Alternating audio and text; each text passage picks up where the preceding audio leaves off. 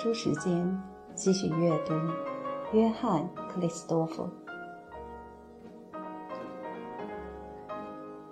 克里斯多夫对这个东西真是太熟了，很小的时候就常常拿它玩的。他过去抓着拐杖，沙着嗓子问：“这儿是哪来的？哪来的？”男人瞧了瞧，回答：“是个朋友丢下来的，一个故事的老朋友。”是高特弗列特吗？克里斯多夫嚷起来：“你怎么知道的？”大家转过身子问。克里斯多夫一说出是高特弗列特是他的舅舅，全屋子的人都紧张起来。瞎子猛地站起，把毛线团掉在地下乱滚。他踩着他的活儿过来，抓着克里斯多夫的手，在下问：“啊，你是他的外甥吗？”大家七嘴八舌的同时说话，闹成一片。克里斯托夫却又问：“可是你们，你们怎么会认识他的？他就是死在这儿的。”那男人回答。他们重新坐下，等到紧张的情绪稍微平静了一点儿，那母亲一边做活一边说：“高特弗列特跟他们是多年的朋友了。他来来往往是经过这儿的时候，总在他们家住。他最后一次来是去年七月，神气很累。他卸下了包裹，老半天没气力说话，可是谁也没留意。”他每次来总是这样的，大家知道他容易气喘。他可不抱怨，他从来不抱怨的。无论什么不舒服的事儿，他总会找出一点安慰自己的理由。唐时做着这辛苦的工作，他也会想到晚上躺在床上该多么舒服。要是害了病，他又说病好了以后该多么愉快。说到这里，老婆子插了几句闲话。可是，先生，一个人就不该老是满足。你自己不抱怨的话，别人也不可怜你了。所以我呀，我是常常诉苦的。因为当时大家没注意他，甚至还跟他开玩笑，说他气色很好。莫达斯泰，那是瞎子姑娘的名字，帮他把包裹卸下了。问他是不是要永远这样的奔东奔西，不觉厌倦？像年轻人一样，他微微一笑，算是回答，因为他没气力说话。他坐在门前的凳上，家里人都做活去了，男人到了田里去，母亲管着做饭。莫达斯泰站在凳子旁边，靠在门上打毛线，和高托弗列特说着话。他不回答他，他也不要他回答，只把他上次来过以后家里的事儿讲给他听。他气吁吁的呼吸很困难，他他听见他拼命要说话，他并没有为之操心，只和他说：“别说话，你先好好的歇一歇，等会儿再说嘛。干嘛费这么大的劲儿？”于是他不作声了，他还是说他的，以为他听着。他叹了口气，再没一点声音。过了一会儿，母亲出来，看到莫达斯泰照旧在说话。高托弗列特在凳上一动不动，脑袋往后仰着，向着天。原来刚才那一阵儿，莫达斯泰是在跟死人说话了。他这才懂得，可怜的人临死以前想说几句话而没有说成。于是他照例凄凉地笑了笑，表示听天由命。就这样的，在夏季那个恬静的黄昏，闭上了眼睛。阵雨已经停止，媳妇照料牲口去了，儿子拿着锹在门前清除污泥淤塞的小沟。莫达斯泰在母亲开始讲这一节的时候早已不见了，屋里只剩下克里斯多夫和那个母亲，他感动的一句话也说不上来。多嘴的老婆子耐不住长时间的静默，把他认识高托弗列特的经过从头至尾讲了一遍。那是年代久远的事了。他年轻的时候，高托弗列特爱着他，可是不敢和他说。大家把这件事当作画饼，他取笑他，大家都取笑他。他是到处被人耻笑的。但高特弗列特还是每年一片诚心的来看他。他觉得人家嘲笑他是挺自然的，他不爱他也是自然的，她嫁了人跟丈夫很幸福也是自然的。她那时太幸福了，太得意了，不料遭了横祸，丈夫暴病死了。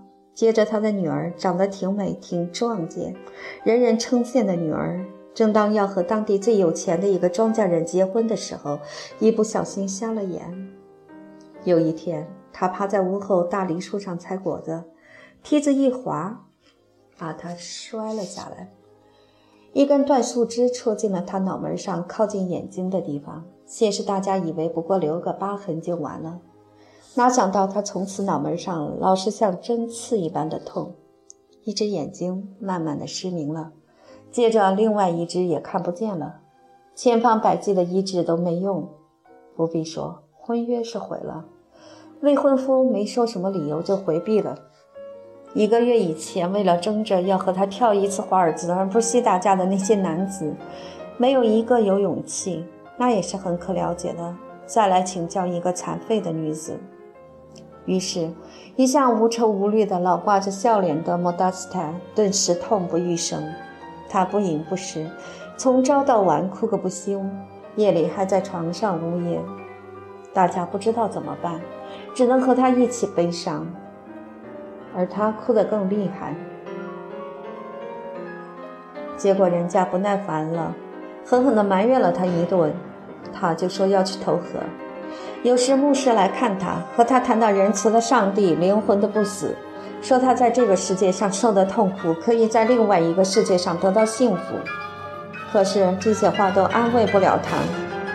有一天，高特弗列特来了，莫达斯泰对他一向是不大好的，并非因为他心病患，而是因为瞧他不起。在家他不用头脑，只想嘻嘻哈哈的玩儿。他没有一件缺德的事没对他做过。他一知道他的灾难就大吃一惊，可是对他一点不露出来。他坐在他身旁，绝口不提那桩飞来横祸，只是安安静静地谈着话，跟从前一样。他没有一句可怜他的话，仿佛根本没觉得他瞎了眼睛。他也不提他看不见东西，而只谈他能听到的或是能感觉到的。这些他都做得非常自然，好像他自己也是个瞎子。他先是不听他的，照旧哭着。第二天，他比较肯听了。甚至也跟他说几句话了。真的，那母亲接着说：“我也不懂他跟他有什么可说的。我们要去割草，没空照顾他。可是晚上回来，我们看到他心平气和的在那里说话了。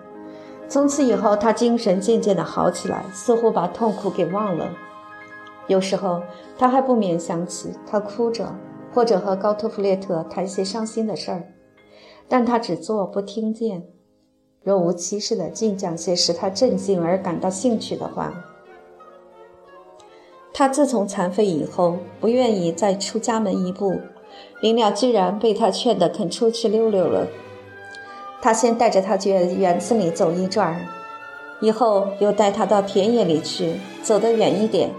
如今他上哪儿都认得路，什么都分得出，就跟亲眼看见一样。连我们没注意到的东西，他也会觉察。从前，他除了自身以外，对什么都不大关心的，现在对一切都有兴趣了。那一回，高特弗列特待在我们家的时间特别长，我们不敢多留他，可是他自动地住下来，直到他比较安静的时候。有一天，我听见他在院子里笑了，那一笑给我的感觉，我简直说不上来。高特弗列特似乎也很高兴，他坐在我的身旁。我们彼此望了一眼，我可以不怕羞的告诉你，先生，我把他拥抱了，而且诚心诚意的拥抱了。于是他跟我说：“现在，我想可以走了，这儿用不着我了。”我想留他，他回答说：“不，现在我该走了，我不愿意多留了。大家知道他像流浪的犹太人，不能常住一个地方的，所以我们也没多劝他，他走了。”可是从此以后，他经过这儿的次数比从前多了，而他每次一来，莫达斯泰总是非常快活。他的精神也一次比一次好。他重新管起家务来了。哥哥结了婚，他帮着照顾孩子。现在他再也不抱怨了，神气老是那么快乐。有时我心里不由得想，他要是眼睛不瞎的话，是不是能像现在一样的快活？是的，先生，有些日子我觉得还是像他那样的好，可以不看见那些坏人、那些坏事，世界变得不像话了，真是一天坏死一天。可是。我很怕老天爷把我的话当真，因为我呀，虽然世界那么坏，还是想睁着眼睛看下去。莫德斯泰又走了出来，话扯到旁的事情上去了。天已经转晴，克里斯托夫想动身，可是他们不许，非要他在这儿吃了晚饭过一夜不可。莫德斯泰坐在他身旁，整个晚上都守着他。他同情他的遭遇，很想和他亲切地谈一谈，可是他不给他这种机会。他只向他打听高特弗列特的事。听到克里斯多夫说出他所不知道的情形，他显得又快活又嫉妒。他自己提到高特弗列特的时候，哪怕是一点小事，心里也老大的不愿意。你明明觉得他有许多话藏着没说，或者说了出来马上后悔。凡是关于他的回忆，他都当做自己的私产，不愿意跟别人分享。他这种感情跟那些把土地看作性命似的乡下女人一样的顽强。想到世界上还有另外一个人像他一样的爱着高特弗列特，他就受不了，而且也不信有这种事儿。克里斯托弗窥破了这一点，就让他去自得其乐。他听着他的话。发觉他虽然当初看得见高特弗列特的时候眼光很苛刻，但从失明以后，他已经把他构成了一个与事实不同的形象。同时，他心中那点爱情的渴望也都集中在这个幻想人物的身上，而且什么也不会来阻挠他一厢情愿的玩意儿。瞎子都有种坚强的自信力，会把自己不知道的若是若无其事地编造出来。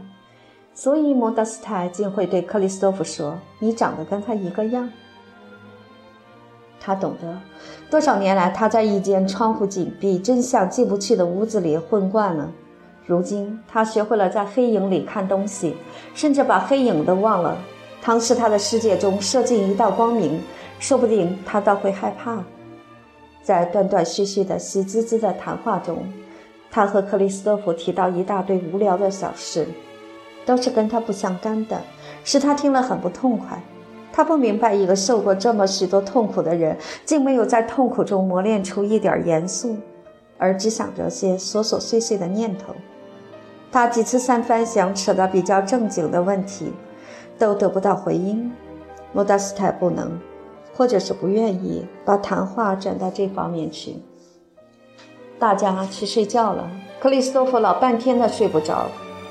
他想着高特弗列特，竭力要从莫德斯泰无聊的回忆中间去找出他的面目，可是极不容易，不由得很气恼。想到舅舅死在这儿，遗体一定在这张床上放过，他觉得很悲伤。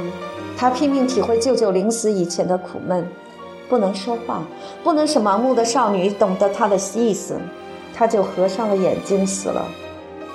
克里斯托弗恨不得揭开舅舅的眼皮，瞧瞧那里头的思想，瞧瞧这一刻没有给人知道，或许连自己也没认识清楚而就此尝试的灵魂，究竟藏着什么神秘？舅舅自己就从来不想知道这个神秘。他所有的智慧是在于不求智慧，对什么都不用自己的意志去支配，只是听其自然的忍受一切，爱一切，这样他才感染到万物的神秘的本体。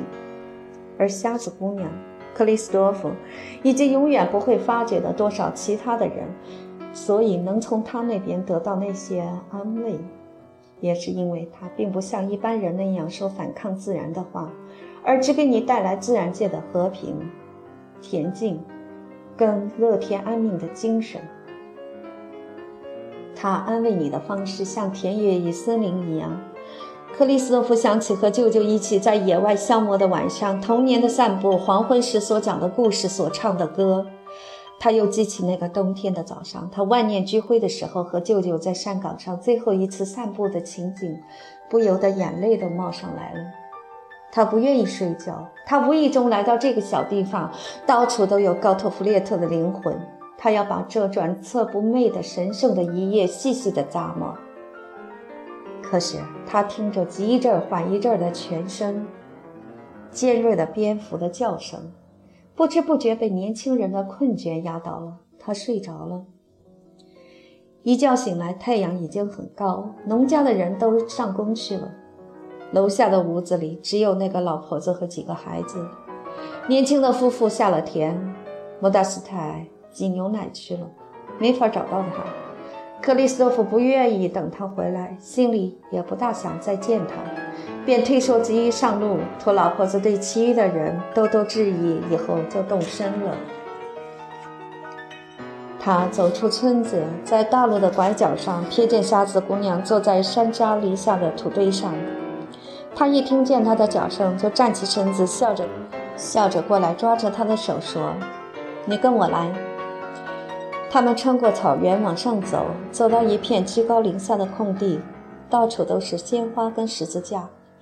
他把她带到一座坟墓前面，说：“就在这儿。”他们一起跪下。克里斯托弗想起当年和舅舅一同下跪的另一座坟墓，心里想：不久就要轮到我了。他这么想着，可没有一点感伤的意味。一片和平从泥土中升起。克里斯托弗向墓穴弯着身子，低声祷告说：“希望你进到我的心里来。”莫达斯泰合着手祈祷，默默地扯动着嘴唇。随后，他细行着在墓旁绕了一转，用手摸索着花跟草，像抚摸一般。他那些灵敏的手指代替了他的眼睛，把枯萎的枯藤和泄落的紫罗兰轻轻地拔去。他用手撑在石板上，想站起来。克里斯托弗看见他的手指，偷偷地在高特弗列特几个字母上摸了一遍。他说：“今天的泥土很滋润。”他向他伸出手来，他也伸手给他。他叫他摸摸那潮湿而温暖的泥土。他握着他的手不放。彼此勾在一起的手指直掐到泥里。他拥抱了莫达斯泰，他也吻了他的嘴唇。他们站起身来，他把才摘下的一束新鲜的紫罗兰递给他，把一些枯萎的放在自己胸口，铺了铺膝盖上的泥土。两人默默无言地出了墓园。云雀在田里啾啾地叫，白蝴蝶在他们头上飞。他们坐在一块草地上，村子里的炊烟。望着雨水洗净的天空，一直线的上升。平静的河水在白杨丛中闪闪发光，一片明晃晃的蔚蓝的水汽在草原与森林上面铺了一层绒毛。静默了一会儿，莫德斯泰低声讲着美好的天气，仿佛亲眼看见似的。他半开着嘴唇，深深地呼吸着流神万物的声响。克里斯托弗也知道这种音乐的价值，把他想到而说不出的带他说了出来。他又把草底下或空气中细微莫边的叫声和颤动指出了几种。他说：“啊，你也懂得这些吗？”他回答说：“是高托弗列特教他的。”他也教你的吗？他说话的神气有点懊丧。他真想和他说：“你别嫉妒了吧。”但他看见光明的世界在他们周围充满着笑意。他瞧着他那双失明的眼睛，觉得非常同情。他问：“那么，你也是跟高特弗列特学的了？”他回答说：“是的。”又说他现在比以前更能体会这些。他不说在什么以前，他避免提到失明以前。他们相对无语地过了一会儿。克里斯托弗不甚怜悯地瞧着他，他也觉得了。他真想告诉他，表示他的惋惜，希望他对他说些心里的话。你以前有过痛苦吗？他很恳切地问。他一声不出地僵在那里，拉下几根草放在嘴里乱嚼。过了一会儿，云雀唱着歌往高空飞去。克里斯多夫讲到他自己也有过痛苦，高托弗列特安慰他，他说出他的悲伤苦难，像在那里自言自语。瞎子姑娘留神听着，阴沉的脸色渐渐开朗了。克里斯多夫仔细瞧着他，看见他预备说话了。他把身子挪动了一下，想靠近他，向他伸出手来。他也往前挪动了一点，可是，一刹那之间，他又恢复了先前那种麻木的神态。他说完了以后，他只回答了几句极无聊的话。看他没有一丝皱痕的丰满的脑门，你可以觉得他有种乡下女人的固执，像石子一样的硬。他说得回家去照顾哥哥的孩子了。说话之间神色很从容，还带着几分笑意。他问：“你觉得快乐吗？”听他这么说着，他似乎更快乐了。他回答说：“是的。”又把他觉得快乐的理由说了几遍。他竭力要他幸福，谈着孩子，谈着家庭。是的，他说：“我非常幸福。”他站起身子，预备走了。他也站了起来。两人告别的时候，语气也都很轻快。莫达斯泰的手在克里索夫手里稍微抖了一下。他说：“今儿你上路，天气一定好的。”他又嘱咐他在某处的三岔口上别走错了路。于是他们分手了。他走下山岗，到了下面，他回头一看。他还站在老地方，扬着手帕对他示意，像看见他似的。对自己的残废这样一厢情愿的否认，那么勇敢，那么可笑，使克里斯多夫又感动又不痛快。他觉得莫达斯泰多么值得怜悯，甚至也值得佩服。可是，要和他在一起住两天，他就受不了。他一边赶着路，两旁都是开满野花的梨园，一边。又想到可爱的苏子老人，想起那双清朗而温柔的眼睛，面对着多少伤心事和难堪的现实而不愿意看。他把我又看成怎么样呢？他问自己。我跟他理想中的我多么不同。他所看到的我，只是他心里想看到的，一切都像他自己的面目，像他一样的纯洁高尚。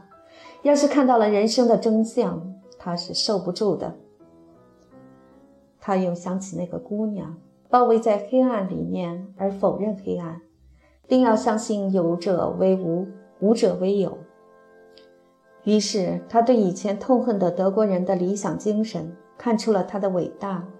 以前他恨的是这种理想精神被一般庸俗的心灵拿去搅出虚伪的荒唐事儿。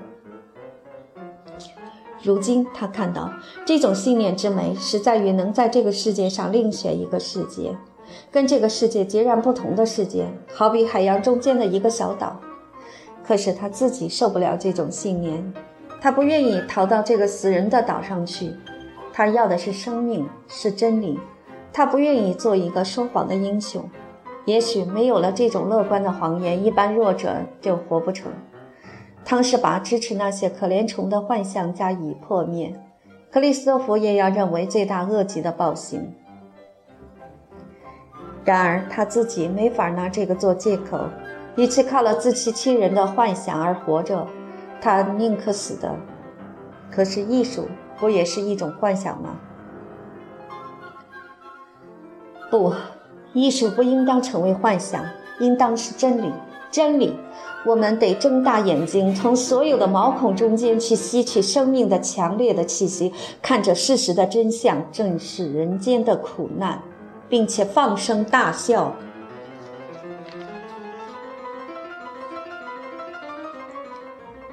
一眨眼又是几个月，克里斯托夫没希望离开家乡了。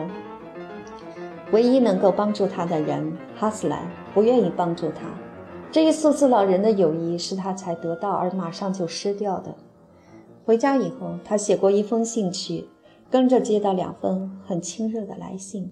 可是因为懒，尤其因为不善于用书信来表白情感，他把复信一天天的搁了下来。而正当他决心提笔的时候，忽然收到耿氏一封短简，报告他的老友死了。据说苏子从旧病复发的支气管炎。变成肺炎，病中老惦念着克里斯多夫，可不许人家惊动他。虽然他闹着多年的病，身体已经衰弱到极点，临终仍免不了长期残酷的痛苦。他托耿氏把自己的死讯通知克里斯多夫，说他到死都纪念着他，感谢他赐予他的幸福。只要克里斯多夫在世一天，他就在冥冥中祝福他一天。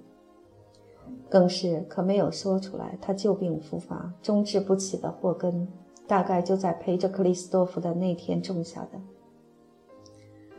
克里斯多夫悄悄地哭了一场，他这才感到网友的价值，这才觉得自己原来多么爱他。像往常一样，他后悔没有把这一点和他说得更明白些。如今可是太晚了。他此刻还剩下些什么呢？仁慈的苏子只出现了一刹那，而这一刹那反而使克里斯多夫在朋友死后觉得更空虚。至于耿氏和布德班西米特，除了他们与苏子那点儿相互的友谊以外，谈不到什么别的价值。克里斯多夫和他们通了一次信，彼此的关系就告了一个段落。他也试着写信给莫德斯坦。他叫人回了他一封很平淡的信，只讲些无关紧要的话。他不愿意再继续下去了。他不再给谁写信，而谁也不写信给他。静默，静默，沉重的静默，一天一天地压在他头上，仿佛一切都成了灰烬，仿佛生命已经到了黄昏，而克里斯多夫才不过开始生活呢。他绝不愿意就此听天由命。他还没到睡觉的时间，还得活下去。可是他没法再在德国活下去。小城市的那种闭塞偏狭压着他的精神，使他气愤的对一切都不公平了。他的神经都暴露在外面，动不动就会受到伤害或流血。他活像关在湿里公园的笼子跟土洞里的可怜的野兽。受着苦闷煎熬，由于同情，克里斯托夫有时候去看他们，打量着他们美妙的眼睛，看着那荒野而绝望的火焰一天天的暗淡下去。哈，那还不如痛痛快快的把他们一枪打死，倒是解放了他们呢。无论什么手段，也比那些人的不理不睬，叫他们活不成、死不得的态度要好一些。克里斯多夫最感压迫的，还不是一般人的敌意，而是他们变化无定的性格，既没有格局，也没有内容的性格。他宁可跟那些死心眼儿的、头脑狭窄的、对一切新思想都不愿了解的老顽固打交道。硬来可以硬去，哪怕是岩石吧，可以用铁锹去开凿，用火药去炸毁。可是对付一块没有定型的东西，轻轻一碰就会像肉冻似的陷下去，而不留一点痕迹的，你能有什么办法？一切的思想，一切的精力，掉在这种泥淖里都变得无影无踪。即使有块石头掉下去，深渊的面上也不会泛起多少皱纹。嘴巴才张开了一下，马上又闭了起来，刚才的面目早已消灭了。他们可不能说是敌人，真是差得远呢。他们这种人在宗教上、艺术上、政治上、日常生活上都没有勇气去爱、去憎、去相信，甚至也没勇气不相信。他们耗费所有的精力，想把不可调和的事情加以调和。特别从德国战胜以后，他们更想来一套令人作恶的把戏。在新兴的利益和旧有的原则之间觅取妥协，古老的理想主义并没被人唾弃，因为大家没有那个气魄，敢坦坦白白地这样做，而只想把传统思想加以歪曲，来迎合德国的利益。头脑清明而两重人格的黑人，只等到莱比锡与滑铁卢两仗以后，才把他的哲学立场和普鲁士邦的沆瀣一气。这是一个显著的榜样。利害关系既然改变了，一切的原则也就跟着改变了。吃败仗的时候，大家说德国是爱护理想；现在把别人打败了，大家说德国就是人类的理想。看到别的国家强盛，他们就像来信一样的说：“爱国心不过是想做英雄的倾向，没有他也不妨事，并且自称为世界公民。”如今自己抬头了，他们便对所谓法国式的理想不胜轻蔑，对什么世界和平、什么博爱、什么和衷共济的进步、什么人权、什么天然的平等，一律瞧不起。并且说，最强的民族对别的民族可以有绝对的权利，而别的民族就因为弱，所以对他绝对没有权利可言。他，他是活的上帝，是观念的化身。他的进步是用战争、暴行、压力来完成的。如今自己有了力量，力量便是神圣的，力代表了全部的理想主义，全部的智慧。实际上，德国几百年来都因为徒有理想没有实力而吃了大亏，所以在历尽艰辛之后，不得不伤心地承认，最紧要的是利。这一点是很可以原谅的。可是，耶埃尔特与歌德的后人而有这样的自白，其隐痛也可想而知。德国民族的胜利其实是德国理想的衰微与没落。可怜连最优秀的德国人也偏向于服从，所以要他们放弃理想是最容易不过的。一百年以前，莫塞就说，德国人的特征是服从。特斯泰埃夫人也说，德国人是勇于服从的，他们会用一套自圆其说的哲学来解释世界上最不合理的事儿，例如对强权的尊重，以自己的恐惧为软硬心肠。从而使尊重强权一变而为佩服强权。克里斯多夫在德国最伟大的人物和最渺小的人物身上都发现这种心理。希勒笔下的威廉·泰尔，肌肉像挑夫一般的拿腔作调的布尔乔亚就是伊利。不怪那个直言不讳的鲍尔纳要批评他说：“为了使荣誉与恐惧不致抵触，他故意低着头走过希斯莱的冠冕。”表示他没看见冠冕而不行礼，可不是抗命。小而言之，七十岁的老教授韦斯又是一个例子。他在克里斯多夫城里是最有声望、最受尊敬的学者，可是，在街上一碰到什么少尉之流，会赶紧从人行道上闪到街心去让路。克里斯多夫看到日常生活中这些琐碎的奴性表现，不由得心头火起。他为之痛苦极了，仿佛卑躬屈膝的便是他自己。他在街上眼看着军官们飞扬跋扈，暗中非常气愤。他故意不让路，一边还直瞪着眼回敬他们。好几回他差点闹事，仿佛有心寻衅似的。虽然他比谁都明白这一类惹是招非的举动的无聊跟危险，但他往往有些理智不大清楚的时间，因为他老是压着自己。再加那些日积月累、无处发泄的强壮的精力，使他烦躁不堪。在那种情形之下，他随时可以闯祸。他觉得，要是在这儿再待一年，他就完了。他痛恨强暴的军国主义，好像压在自己的心上。他也恨那些拖在街面上铿锵作声的刀剑，在营门口摆着的仪仗，和对着城墙预备开放式的大炮。当时有一批喧腾众口的黑幕小说，揭穿各地军营里的腐败，把军官全描写成坏蛋，除了做个听人支配的傀儡以外，只晓得闲逛、喝酒、赌钱、借债、受人私养，互相攻讦，从上到下的欺负下属。克里斯托弗想到自己将来有一天要服从这种人，他连气都喘不过来了。不，那他是受不了的。永远受不了的，他怎么能委屈自己去向他们低头，被他们羞辱呢？他可不知道，军人中间有一部分极高尚的人也在那里痛苦，因为他们眼看自己的幻想破灭了，多少的精力、青春、荣誉、信仰、不惜牺牲的热情都给糟蹋了，浪费了，剩下的只有职业的无聊，而当军人的。要不拿牺牲做目标，他的生活就变了最没意思的活动，直摆着臭架子，仿佛没有信仰，而成天念着经一样。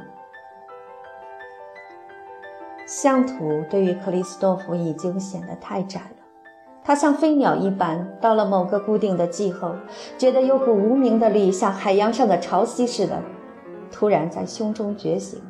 那便是天南地北到处流浪的本能。在苏斯老人遗赠他的《埃尔特与费希德》的著作里，他也发现和自己同样的心灵，并非俯首帖耳、死守家园的大地之子，而是永远扑向光明的精灵，是太阳之子。往哪儿去呢？他不知道。但他的眼睛望着南方的拉丁国家，第一是法兰西。法兰西永远是德国人彷徨无助的时候的救星。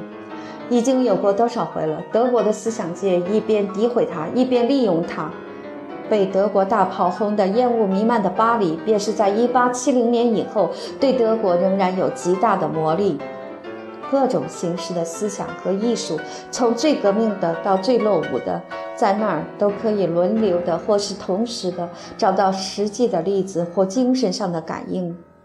像多少的德国音乐家在困苦绝望的时候一样，克里斯托弗远远地张望着巴黎。关于法国人，他知道些什么呢？不过两个女性的脸和偶尔念过的一些书罢了。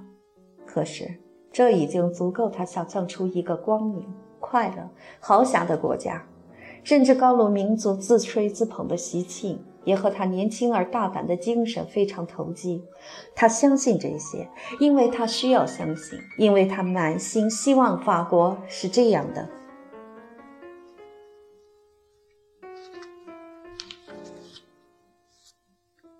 他决意走了，可是为了母亲而不能走。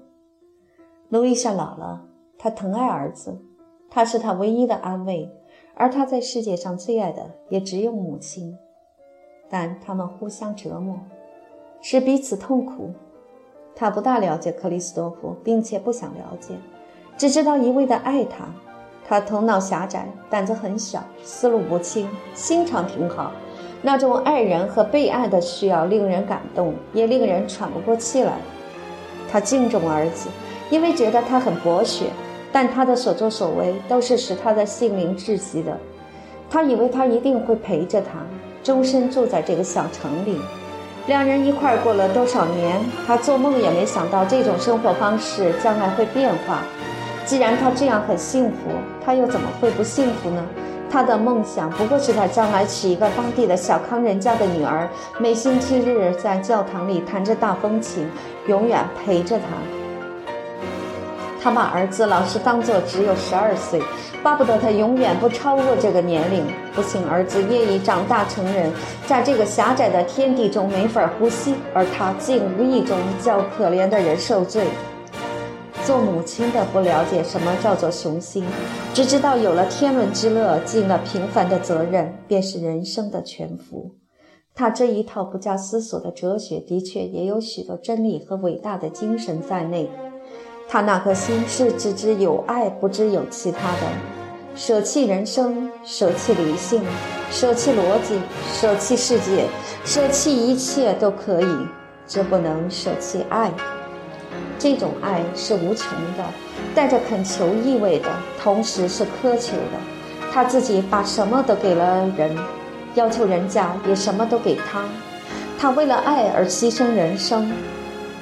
要被爱的人也做同样的牺牲，一颗单纯的灵魂的爱就有这种力量。像托尔斯泰那么彷徨歧途的天才，或是衰老的文明过于纤巧的艺术，摸索了一辈子几世纪，经过了多少艰辛、多少奋斗而得到的结论：一颗单纯的灵魂，靠了爱的力量，一下子便找到了。可是，在克里斯多夫胸中激荡着的另外一个世界，自有另外一批规则，需要另外一种智慧。他久已想把自己的决心告诉母亲，但怕她难过，每次话到了嘴边又咽下去，想过一晌再说吧。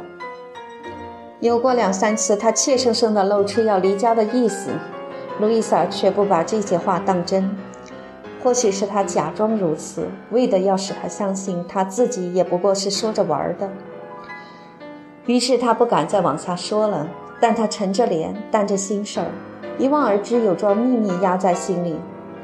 可怜的母亲虽然凭着直觉早已猜到这件秘密，可老怀着鬼胎，不愿意揭穿。晚上，他们俩一灯相对，默然无语的时候，他突然觉得他要说出来了。惊骇之下，他开始东拉西扯，把话说得很快，连自己也不知道说什么。可是无论如何，非阻止他开口不可。通常，他总本能地找到些使他开不得口的最好的话：怨自己身体不行，抱怨虚肿的手脚和关节不遂的腿。他把疾苦格外夸张，说自己是个老摊子。完全不中用了。这些天真的手段其实也瞒不过他。他悲哀地望着母亲，似乎暗中埋怨她。过了一会儿，他站起身来，推说疲倦，睡觉去了。但所有这些策略也不能把事情长此拖下去。一天晚上，他又用到那套法宝的时候，克里斯多夫鼓足了勇气，把手放在母亲手上，说道：“妈妈，你听着。”我有事跟你说，路易莎吃了一惊，勉强笑着回答，喉咙已经在抽搐了。什么事啊，孩子？克里斯托夫嘟嘟囔囔地说出要离家的意思。他竭力认为他是开玩笑，像往常一样设法把话扯开。但这一回，他始终板着正经的脸说下去，神气的坚决和严肃使人没有怀疑的余地。于是他不作声了。血都停止了，浑身冰冷，眼睛吓得呆呆的，直瞪着克里斯多夫。眼睛里那副痛苦的表情把他也禁住了，开不得口。一时间，他们俩都没有了声音。感到他透过气来，便嘴唇哆嗦着说：“那怎么行呢？怎么行呢？”两颗很大的眼泪沿着他腮帮淌下来，他丧气地转过头去。双手捧着脸，母子俩一起哭了。过了一会儿，他进了卧室，只躲到明天。他们再也不提昨天的事儿，因为他不提，他勉强叫自己相信他已经让步了。可是他始终担着心事。他终于到了忍无可忍的地步，他太痛苦了，不管说出来是怎样伤心，也非说不可了，因为痛苦。他变得自私，同时就忘了自己所能给人的痛苦。他把话一口气说完，躲着母亲的目光，唯恐搅乱了自己的心。他连动身的日子都定了，免得再费第二次口舌。他不知像今天这样可怜的勇气能不能再有第二次。路易莎嚷着：“别说了，别说了！”他咬紧牙齿，拿定了主意，继续说着。说完了之后，他嚎啕大哭了。他握着他的手，想使他明白，为了他的艺术，他的生活，到外地去待些时候是绝对必须的。他却不愿意听，只哭哭啼啼地说着：“不成，不成，我不愿意。”解释了半天，一无结果，他走开了，以为过一夜，或许他会想明白些。可是第二天，他在饭桌上狠着心肠又提到那个计划的时候，他马上把嘴边的面包放下，用着悲痛的埋怨的口气说：“难道你一定要折磨我吗？”他心软了一软，可是回答说：“妈妈，没有办法呀。”“怎么没办法？你这是要我痛苦？你简直疯了！”他们俩都想说服对方，可都不听彼此的话。他懂得争辩是没用的，只能增加双方的痛苦。他就冰挡一切，公然做出发的准备。路易莎看到无论怎么样哀求都拦不住他，就变得垂头丧气，抑郁到极点。他整天关在自己屋里，晚上也不点灯。他不说话，不吃东西，夜里还在床上哭。他听了像受着刑罚一样。终夜在床上翻来覆去，受良心责备，痛苦的差点叫起来。他多爱他，干嘛要使他痛苦呢？可怜将来为他痛苦的还不是母亲一个人呢？那他也看得很明白，干嘛命运要给他完成某种使命的愿望和力量，使他所爱的人为之受苦呢？哈，他心里想。要是我能够自主，要是没有这股专横的力逼着我去完成使命，否则我就得羞愧已死的话，那么我一定会使你们，我所爱的人们，幸福。先让我生活、活动、奋斗、受苦，然后我将抱着更大的爱回到你们怀里。本来嘛，我只希望能够爱，爱，除了爱以外什么都不管。假使伤心的母亲能有勇气把抱怨的话忍着不说出来，她一定会软心的。可是不够坚强而又多嘴的路易莎。偏藏不住心里的痛苦，而说给邻居听了，也说给其余的两个儿子听了。小兄弟俩看到有个好机会可以抓住克里斯多夫的错处，怎么肯轻易放过呢？尤其是洛托夫素来嫉妒长兄，虽然克里斯托夫目前的情形没有什么可叫人嫉妒的，只要听见一两句赞美克里斯托夫的话就受不住，暗中还怕他将来会成功。尽管自己不敢承认有这种卑鄙的念头，但他的确担着心事儿，因为他相当聪明，感觉到哥哥的天才，并且怕别人也一样的感觉到。所以洛托夫此刻能凭着优越的地位来压倒克里斯多夫，真是高兴极了。他明知母亲手头拮据，而自己很有力量帮助母亲，可永远把全部的责任放在克里斯多夫一人身上。然而，一听到克里斯托弗的计划，他马上变成孝子了。他对于哥哥遗弃母亲的行为愤慨非凡，斥为自私自利的兽行。他居然当面跟克里斯托弗这样说，用长辈的口吻教训他，仿佛对付一个该打的小孩子。他傲慢地叫克里斯托弗别忘了对母亲的责任和母亲为他所做的种种牺牲。克里斯托夫气坏了，把洛托夫连捶带踢地赶出门外，拿他看作小坏蛋、假仁假义的畜生。洛托夫为了出气，便去煽动母亲。路易莎被他一击，以为克里斯托夫真是个忤逆的儿子。他听见洛托夫说克里斯托夫没有离家的权利，觉得正中下怀。哭原来是他最有力量的武器，但光是哭哭啼啼，他还不甘心，便说了些偏激的话，埋怨克里斯托夫，把他惹恼了。两人彼此说了些难堪的话，结果是至此为止还在犹豫的克里斯多夫反而下了决心，加紧做出发的准备。他知道那般慈悲的邻居爱怜他的母亲，认为他是牺牲者，而他是刽子手，便咬咬牙齿，再也不改变主意了。日子一天一天的过去，克里斯多夫和母亲简直不大说话了。他们非但不尽量享受这最后几天，反而生着无谓的气，把有限的光阴虚度了，把多少感情糟掉了。两个相爱的人往往有这种情形，他们只在吃饭的时候见面，相对坐着，彼此不瞧一眼，不做一声，勉强吞几口东西，不是为了吃，而是为了免得发僵。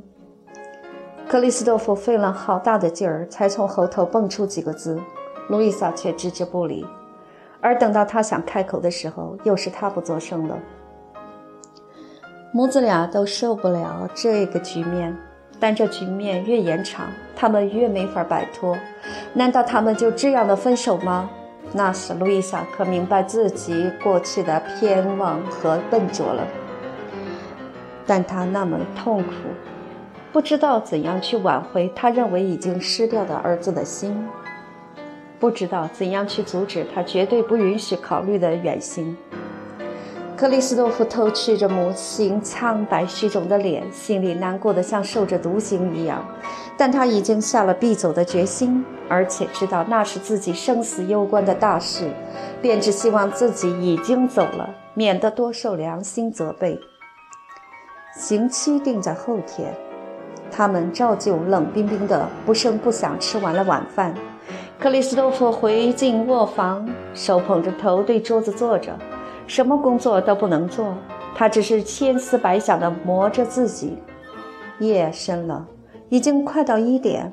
他突然听见隔壁屋里响了一声，一张椅子翻倒了，他的房门给打开了。母亲穿着衬衣，光着脚，嚎啕着扑过来，勾住他的脖子。他浑身滚热地拥抱着儿子，一边呜咽一般打着嗝：“别走了，别走啊！我求你，我求你，孩子，你别走啊！我会伤心死的，那我是受不住的，受不住的。”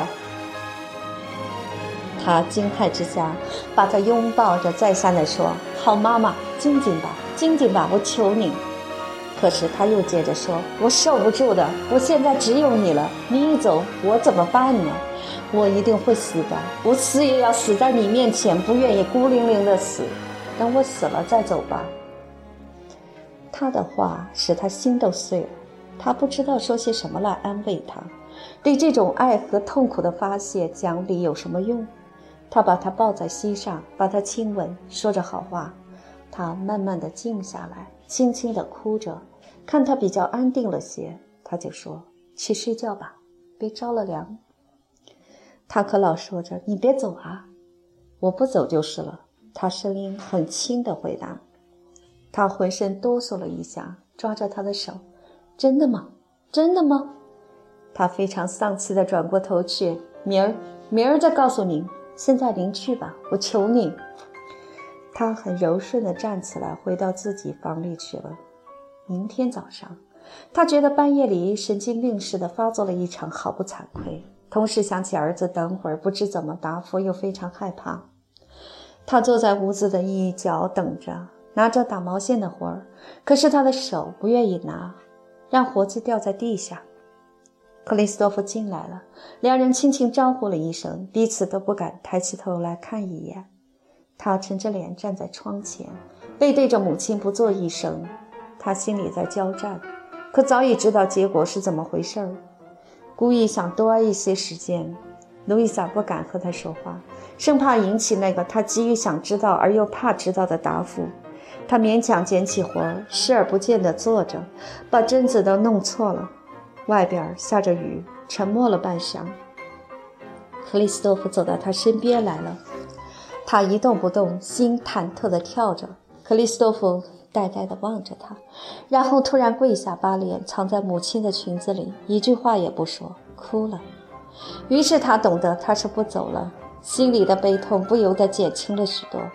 可是他又立刻后悔，因为他感觉到克里斯多夫为他所做的牺牲。他这时的痛苦，正和克里斯多夫牺牲了他而决意出走的时候所受的痛苦一样。他弯下身子，吻着她的额角和头发，他们俩一起哭着，痛苦着。终于，他抬起头来，路易莎双手捧着他的脸，望着他，眼睛对着眼睛。他真想和他说：“你走吧。”可是他没有勇气。他真想和他说：“我留在家里很快活。”而他也没有勇气。这种难解难分的局势，母子俩都没法解决。他叹了口气。表示他爱到极点，也痛苦到极点。唉，咱们要能同生同死才好呢。这种天真的愿望把他深深的感动了，擦了擦眼泪，强笑着说：“咱们会死在一块儿的。”他跟着问：“一定吗？你不走了吗？”他站起身来回答：“一言为定，甭提了，用不着再谈了。”的确，克里斯托夫是一言为定了，他不再提离家的话。但要心里不想，可不是他自己能做主的。他固然留在家里了，但抑郁不欢与恶劣的心绪，使母亲对于他的牺牲付了很大的代价。笨拙的路易莎明知自己笨拙而老做着不该做的事儿，明知道他为什么抑郁，却偏偏要逼他亲口说出来。他用着婆婆妈妈的惹人气恼的纠缠不清的感情去磨他。使他想起他跟母亲的性情多么不同，而这一点原是他竭力要忘掉的。他屡次想和他说些心腹话，但正要开口的时候，他直接忽然有了一道万里长城，使他立刻把心事藏起来。他猜到他的意思，可是不敢。或是不会去逗他说出来，万一他做这种尝试，结果倒反使他把闷在心里受不了而极想吐露的秘密格外的深藏。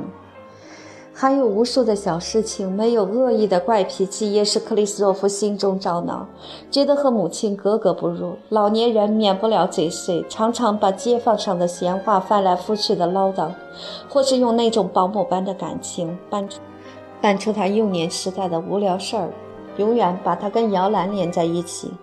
我们费了多大力量才从那里跳出来，长大成人。此刻居然由朱丽叶的容母抖出当年的尿布，泛出那些幼稚的思想，叫你想起受着冥顽的物质压迫的混沌时代。在这方面，他感情表现得那么动人，仿佛对付一个小孩子，把他软化了。他只能听凭摆布，也把自己当做一个小孩子。最早的是，两人从早到晚在一起生活，跟旁人完全隔离。心中苦闷的时候，因为有了两个人，而且彼此爱莫能助，所以苦闷格外加强。结果，个人又怪怨对方。到后来，真的相信自己的痛苦是应该由对方负责的。在这种情形之下，还是孤独比较好，痛苦也只有一个人痛苦。这样，母子俩每天都在受罪。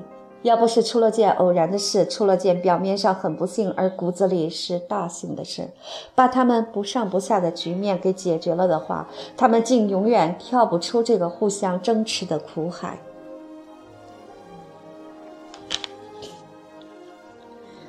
十月里的一个星期日下午四点光景，天气很好。克里斯托夫整天躺在房里默想，咂摸着他的悲苦。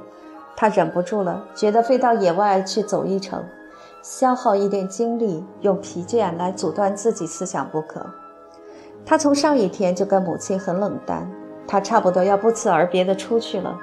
可是到了楼梯台上，他又想起这样的走调，他独自在家一定要为之整个黄昏都不快活的，便重新回进屋子，推说忘了什么东西。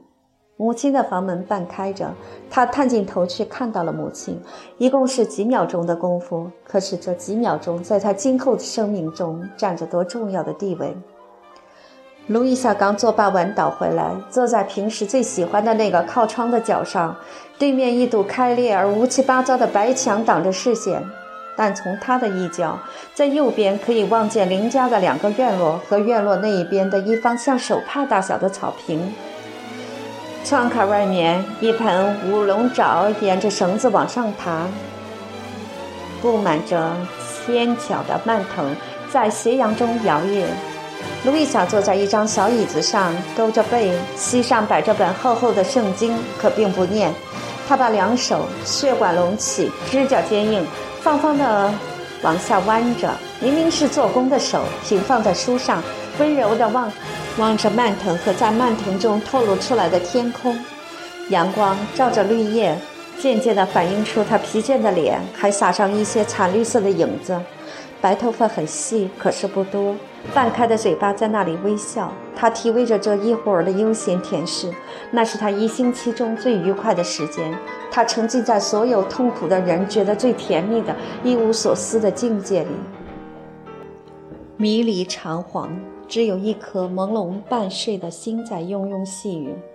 妈妈，他说：“我想出去，上蒲伊那边溜溜。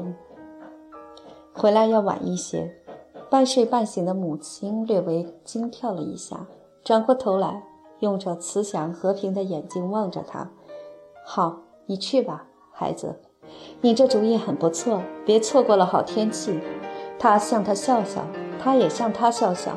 他们彼此瞧了一会儿，然后点点头，眯了眯眼睛，表示告别了。他轻轻地把门带上，他慢慢的又回到他的幻想中去了。儿子的笑容给他的梦境照上一道明亮的反影，像阳光射在暗淡的乌龙爪上一样。于是他离开了他，永远的离开了他。